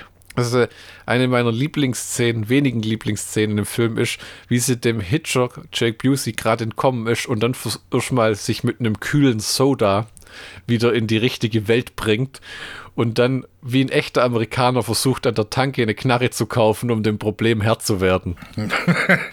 und dann nur ein Spielzeug Tomahawk kriegt. Ja, wird, wird, wird dann aber nichts. Und äh, wir haben es ja schon angesprochen, das Ganze hat einen ultra krassen Texas Chainsaw Massacre 2003 Michael Bay Vibe die Farben, wie das alles aufgezogen ist. Äh, ich finde sogar die Bildsprache war irgendwie ähnlich. Ich meine, zeitlich haut ich das nicht ganz hin, weil die, glaube ich, parallel in äh, Entwicklung gewesen sein müssen und beim Drehen. Das Finale, ähm, wo der Tankwagen explodiert, wurde am 11. September 2001 gedreht. Yikes. Ist das, ist das hier der Film, der so Probleme hatte durch den 11. September, weil sie den nicht richtig fertigstellen konnten? War das das? Ich weiß es nicht. Ich weiß es ehrlich gesagt auch nicht. Ich habe dazu nichts gefunden. Auf jeden Fall äh, stand in einem Trivia-Bit, dass ähm, der Tankwagen am 11. September 2001 explodiert ist. Böses, schlechtes Timing. Ja. Dann haben wir ähm, im Cast Marco Black, der First Assistant Director, ähm, interessant, weil er bei House of Thousand Corpses und The Devil's Rejects auch ähm, Second Unit gemacht hat. Oder First Assistant Director. Naja, Rob Zombie Connection. Dann ähm, eine Albernheit, die tatsächlich schon im Trivia ausstand. Die Credits gehen zwölf Minuten am Anfang. Da kommen einfach fünf Minuten Film und dann geht der Vorspann weiter. Ja, da, dann kam eine Einblendung. Ich habe gedacht, ist das jetzt Credit? Nee, das ist einfach nur, da ist es. Pasco, Texas oder sowas. Ähm, der Ton wurde geangelt von Kelly Sombor, der bei Peacemaker mit John Cena äh, äh, Ton geangelt hat. Das ist eine tolle Serie, die würde dir auch gefallen mit ähm, Robert Patrick als Bösewicht. Und du magst ja kein Comiczeug, aber das würde dir gefallen. Okay. Da würde ich ein einen Tag altes Schokokrassort drauf verwetten. Hm. War es am Tag davor frisch? Die beste Dialogzeile im Film war, als ihnen ein verrückter Geisterfahrer entgegenkommt oder der, der, der ähm, äh, äh fährt fast in den Gegenverkehr. Ich glaube, so rum ist es. Und dann ungelogen, seine Frau sagt, dieser Typ hätte uns fast umgebracht. Dabei machen wir diese Reise doch, damit das aufhört mit dem Umbringen. Kann sein, dass es nur die deutsche Synchro ist. Weil das ist ja das, wir haben beide den Film gesehen in so einer wunderschönen sechs Filme Universal DVD-Box. Und du weißt, du bekommst Qualität, wenn dein Film sich in der gleichen Sammlung befindet wie Hood Red mit Ice-T und Saints and Sinners, so eine Art Romantik, katholische Kirchen, Schnulzen, Direct-to-TV-Film. Uff, hatte leider keine englische Tonspur. Nee, echt nicht. Hätte den Film vielleicht tatsächlich noch mal ein bisschen aufgewertet. Habe ich auch noch nicht oft gesehen, dass Universal einfach drei Filme ohne irgendwas auf eine DVD klatscht. Ja, vor allem so wild zusammengemischt. Ja, auch irgendwie komisch. Vielleicht war das auch so ein rechte Ding. Wir müssen da was rausbringen. Geschnitten wurde der Film von Gellen Gard. Ich hoffe, ich habe den Namen richtig äh, rausgesucht. Das war der Cutter von allen äh, von Glenn Gard bestimmt, oder? Glenn Garland. Ja, genau, Glenn. Äh, der war der Cutter von allen Rob Zombie-Filmen ab Devil's Rejects, inklusive den Halloweens und 31. Das heißt, der zweite, der zweite, das langsam wird es wahrscheinlich, dass Rob Zombie sich vielleicht mal den Film reingezogen hat und irgendwie Leute abgecasht hat. Ja, oder ähm, der Marco Black, der First Assistant Director, hat ihm gesteckt, wen er als Cutter nehmen könnte. Ja, genau so. Ich mache nur mit, wenn meine Kumpels auch. Ja, genau. Und dann hat man, hätten wir George Meridian als Cinematografen, der unter anderem bei ähm, den Blues Brothers äh, und Escape from New York und Jean-Claude Cyborg tätig war. Okay. Vielleicht hatte der Geldnot oder so, weil The Hitcher 2 passt jetzt nicht so toll in diese. Äh ich weiß nicht, ob solche Leute sich die Projekte aussuchen könnten. Achso, du meinst nach dem Motto, ich brauche halt Arbeit. Im Endeffekt werde ich je nach Tarif bezahlt und. Äh. Genau, so von wegen, äh, hier hast Hitcher 2, Herr der Ringe, viel Spaß dabei. Okay. ich meine, wir machen das ja nicht bei allen Filmen, aber wie bei dem finde ich es interessant, einfach zu sehen, welch, woran die Leute daran, die daran gearbeitet haben, noch gearbeitet haben. Und es gibt so viele, so viele Kuriositäten. Wir haben zum Beispiel den Visual Effects Supervisor, Al Magliocetti, der hat unter seinem Buckel, unter seinem Gürtel Star Trek 6, Prom Night 3, Basket Case 2, dann Frankenhooker und Jason Goes to Hell, The Final Friday, dann der Vanishing Point mit Vigo Mortensen. Haben wir den nicht auch mal besprochen? Das ist wie so eine dunkle Erinnerung. Wo wir, glaube ich, den ersten eine Stunde. Nee, haben wir nicht, wollten wir nicht mal eine Vanishing Point-Folge machen. Aber das hat nie stattgefunden, oder? Ich hätte nämlich gedacht, wir hätten das gemacht mit dem Reboot und dem, aber dann irgendwie doch nicht. Ich habe das letztes Mal geguckt, ne? Und dann Al Mercliogettis Pinnacle war dann Waterworld. Oh, gut, ja. Hm. ja, das war's mit dem Cast. Jetzt kommen noch ähm, Anmerkungen. Ich fand es sehr romantisch, wie als ähm, C. Thomas Howell stirbt, sie die ganze Nacht auf seiner blutenden Leiche pennt. Der Leiche dann noch einen letzten Kuss gibt nach acht Stunden. Nochmal drüber leckt. Nur, dass er nach links und rechts geguckt hätte, so sieht mich auch keiner.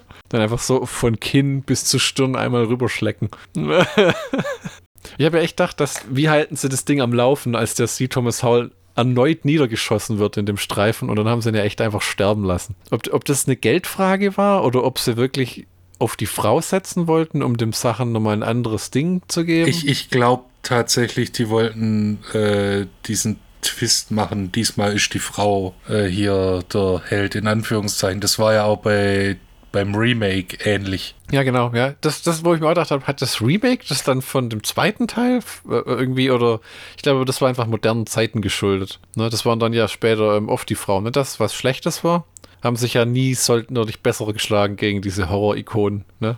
Da ist eine Farm mit einem verrückten Typ mit einer Kettensäge. Wie kann ich dem entkommen, während ich nachts auf dem Feld rumlaufe? Dreh rum und renn, solange du kannst, in eine Richtung, bis du die Farm nimmer sehen kannst. Glückwunsch, du bist entkommen. und nett, wie kann ich meinen Freund aus dem Keller befreien, mit dem ich seit zwei Monaten zusammen bin? in der Situation, Leute, müsst ihr sagen, ist echt dumm gelaufen für dich und tschüss. Sayonara. Schick, schick wenigstens eine SMS. Ja, genau. Good luck. Es, äh, der, der Film hat manchmal so Sachen, wo ich denke, das ist einfach nur dumm. Das ist einfach nur scheiße, scheiße dumm. Hat mich dann aber in den ersten zehn Minuten, wo, wo du zuerst denkst, ah, der alte Opa mit seinem Enkel fährt äh, im, im Sturm äh, und trifft dann auf auf, eine, auf einen Typ, der da steht, mitten auf der Straße mit seinem Flugzeug, habe ich dann gedacht, ah, uh, das ist der Hitcher, der bringt die jetzt um. Und dann, nee, das ist der C. Thomas Hall, wo sich dann rausstellt, dass der Opa der Entführer ist und das Kind das Opfer. Das Kid Kidnap-Opfer. Ist dann halt blöd, dass er dann gleich, er wollte nach irgendwas greifen. Ich habe ihm vier Kugeln in den Kopf geschossen und drei in den Bauch. Warnschüsse. Amerikanische Warnschüsse. Ja, da habe ich da, das war so klug gemacht und dann, ich habe ein Flugzeug und ich versuche jetzt mein fragiles Flugzeug, das durch starke Winde schon äh, aus, irgendwie außer Kraft gesetzt wird, versuche jetzt einen 18-Tonner zu stoppen. Der Showdown, wo die ja, er fährt einen Truck mit einem Benzinanhänger und sie fliegt im Flugzeug um ihn rum und schießt aus dem Fenster vom Flugzeug mit einem Revolver auf den Truck. Die Chancen, dass du da irgendwas triffst, sind Blödsinn. Und Gary Busey schießt mit einer Schrotflinte zurück. Ja, und holt sie runter. Das ist, weißt du, seitdem einmal Steven Seagal auf einen Helikopter geschossen hat und das Ding sofort explodiert ist, haben alle einen, Klatsch, einen an der Klatsche, was das angeht. Wieder zeitrechnerisch, ich glaube, das war irgendwie Mercenary for Justice oder Today You Die oder irgend sowas. Ja, wo, weißt du, echt, wo einfach Peng. Ja, und, und dann in Belly of the Beast war noch so, dass er äh, vier Minuten lang zur Seite springt und 18 Schüsse abgibt. Mit einem Magazin. Und noch im Abspann fallen Leute tot um. Der Film hat eine merkwürdige Parallele zu einem unserer Polizioteski-Filme, den wir besprochen haben. Und zwar, die Frau wird in einem Punkt in einem Wassertank eingesperrt. Das hat bei mir so richtig innerliche Flashbacks gegeben, wo die Bösen in einem von diesen ähm, Maurizio Merli-Filmen war es, glaube ich, sogar, die Kinder in so ein Wassersilio einsperren, wo ein paar Kinder draufgehen und keiner redet so wirklich drüber. Das war, das war mit dem Diabetikerkind. Das weiß ich noch, das weiß ich nicht mehr. Ich weiß nur, dass es gibt ein paar von den Kindern sind tot und die dann, ah ja, gut. Tut mir leid. Ja, aber äh, Maurizio Merli äh, schnackselt dann noch mit der Mutter. Stimmt, das war ja, das war ja der Gag, nur der schleppt am Ende die Mutter ab. am Ende, wo du denkst, äh, dein Kind ist gerade gestorben, aber bei Mauritius Schnauzer und eurer beiden wuttollen Liebeslust. Dann wird er angefahren oder irgend sowas, wie am Ende von allen von den Filmen. Ja, ja, irgendwie sowas. Wird erschossen oder ja, ja, ja. Und, und ähm, ich glaube, das war der zweite Teil, auch, wo er die Synchronstimme hat von Clint Eastwood, die deutsche. Äh, ja, das weiß ich nicht mehr. Das wäre auch mal eine coole Trilogiebox, falls da jemand zuhört von Alive oder wer auch immer sowas macht. Hm. Mir ist egal, das sollen sie einfach machen und uns kostenfrei zuschicken. Ja, die Maurizio Merli Polizio Teschi Trilogie. Kommissario. Kommissario Betty. Ja, genau. Im Original war ja das Zeto und Mordio, dass man den Augapfel im Burger nicht zeigen wollte. Dann wurde das zu einem Finger. Und in dem Film hackt sich Jake Busey selber einen Finger ab und schmeißt ihn in die Fritteuse. Und dann versucht er den Polizisten glaubhaft zu machen, dass sie ihm einen Finger abgeschnitten hat, wobei keiner nach seinem Finger fragt. Das erzählt er dreimal Leuten. Sie hat mir einen Finger abgeschnitten und ihn frittiert. Weißt wo du denkst so, äh, also den Finger in der Fritteuse, den findet eh keiner in der Bruchbude. Annähen wird schwierig. Ja, wegen der leichten Frittierung. Ich hätte hier ein richtig gutes Gewürzsalz. Wir müssen nur den Nagel mit der Zange rausziehen. Nee, das macht's. Dann ist er nämlich knusprig. Wow. Was, was mir aber aufgefallen ist, dass der Hitcher das so hindeichselt, dass die Opfer die Täter sind, kommt, das ist ja im ersten Teil auch, aber mir kommt es so vor, als ob es in der Fortsetzung und im Remake noch viel schlimmer ist. Ja, im zweiten Teil habe ich das Gefühl, äh, in der Fortsetzung war es am krassesten. Auch aber, weil die Leute teilweise dumme Dinge tun. Zum Beispiel am Ende erschießt er alle Polizisten und dann wirft er ihr die Waffe hin und geht weg und dann nimmt sie sofort die Waffe. Und der Erste, der sie mit der Waffe sieht, ist ein Polizist, der nachkommt. Wo du denkst, ah, oh, Weib.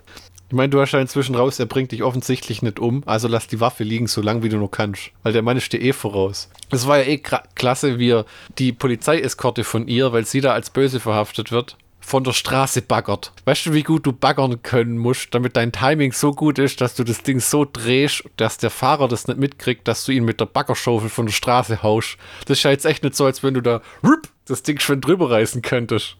Ja, aber wir haben doch schon festgestellt, dass periphere Szenen in Filmen oftmals schwierig ist. Ja, aber man muss sagen, Jake Busey kann baggern. Und dreckig lachen. Ja, ja, der ist typisch unheimlich, aber das wird man wahrscheinlich von allem behaupten, was aus Gary Buseys Hoden kommt. Ich glaube, das ist Familienfluch.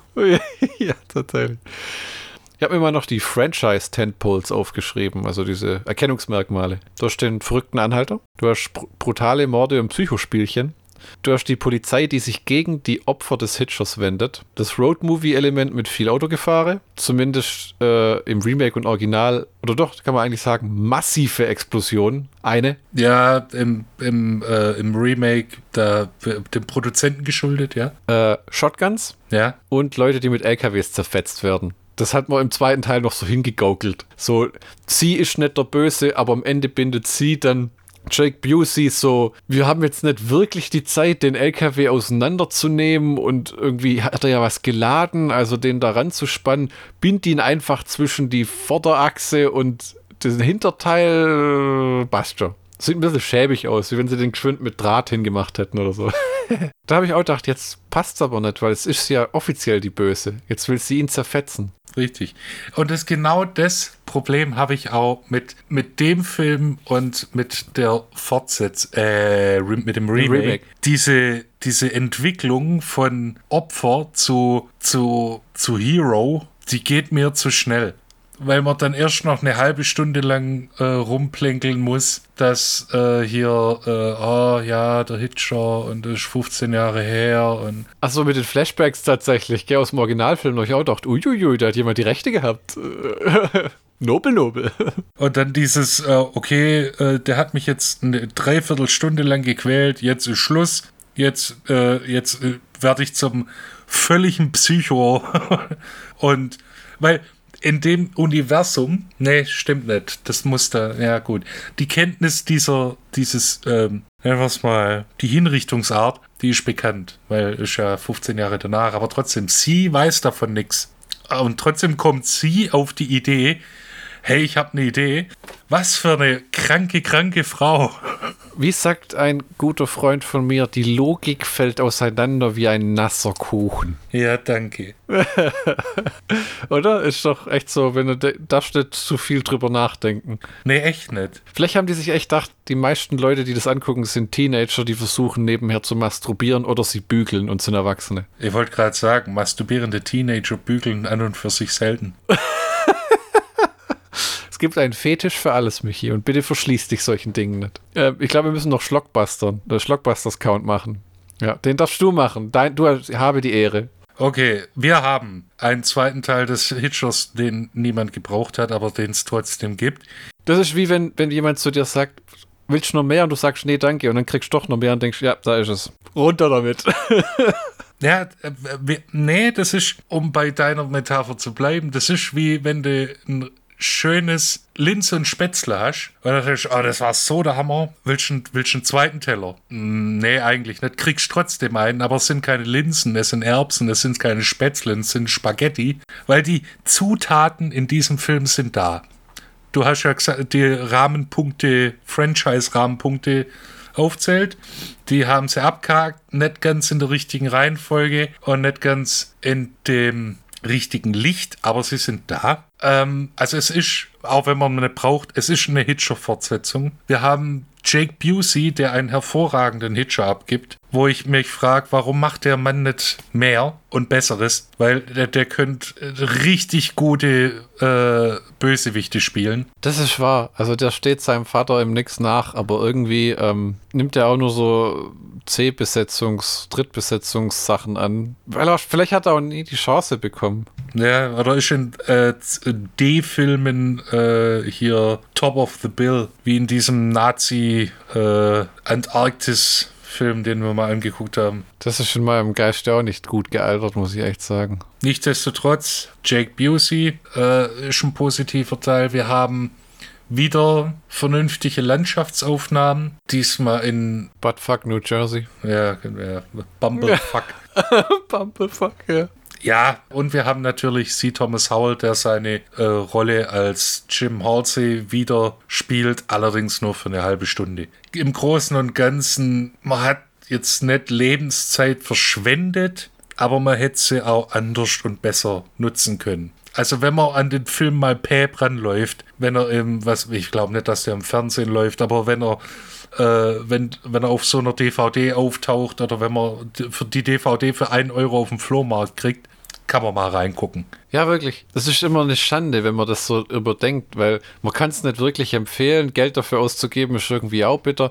Das ist vielleicht, wenn man einen Filmabend macht und man guckt das Original an. Dann kann man den dahinter äh, spielen. Ja, wenn man, wenn, wenn man irgendwie sagt, pass auf, wir gucken jetzt das Original an und beim zweiten Teil gibt es dann die Pizza, wo man eh mehr labert nebenher, dann schiebt das hinterher. Das ist aber eigentlich auch ein komischer Grund für einen Film zu existieren. Ne, nix, für, nix für Neulinge, eher was für Fans, aber dann auch eher für die Die Hard Fans. der Teil wird jetzt halt nicht so das Mind von den Zuschauer capturen wie der erste Teil. Also wenn du die Leute so richtig in den Franchise-Deep reinpullen willst, dann So ein Deep Dive in den Franchise, ja, der ist äh, hier nicht so gegeben, ne? Ja, also wenn man sich einen Hitcher-Film ansieht, dann am besten den ersten Teil. Da muss man auch nicht so lange warten, bis äh, der Hitcher auftaucht. die Party abgeht. Ja, ja. Das war's wohl. Damit schließen wir Folge 82 ab. Ja, wir, hör, wir hören uns wieder in Folge 83 mit dem Remake vom Hitcher. Ich glaube, bis dahin fahre ich ein bisschen Anhalter. ja, genau. Oh Mann, Äh, das habe ich auch noch nie probiert, ehrlich gesagt. Ich werde so ungern ermordet oder irgendwie von fremden Leuten, keine Ahnung, psychologisch in die Irre geführt oder so. Ähm, ja, danke fürs Zuhören. Äh, äh, es war nett, dass ihr uns angeklickt habt und kommt doch mal wieder. Auf Wiederhören.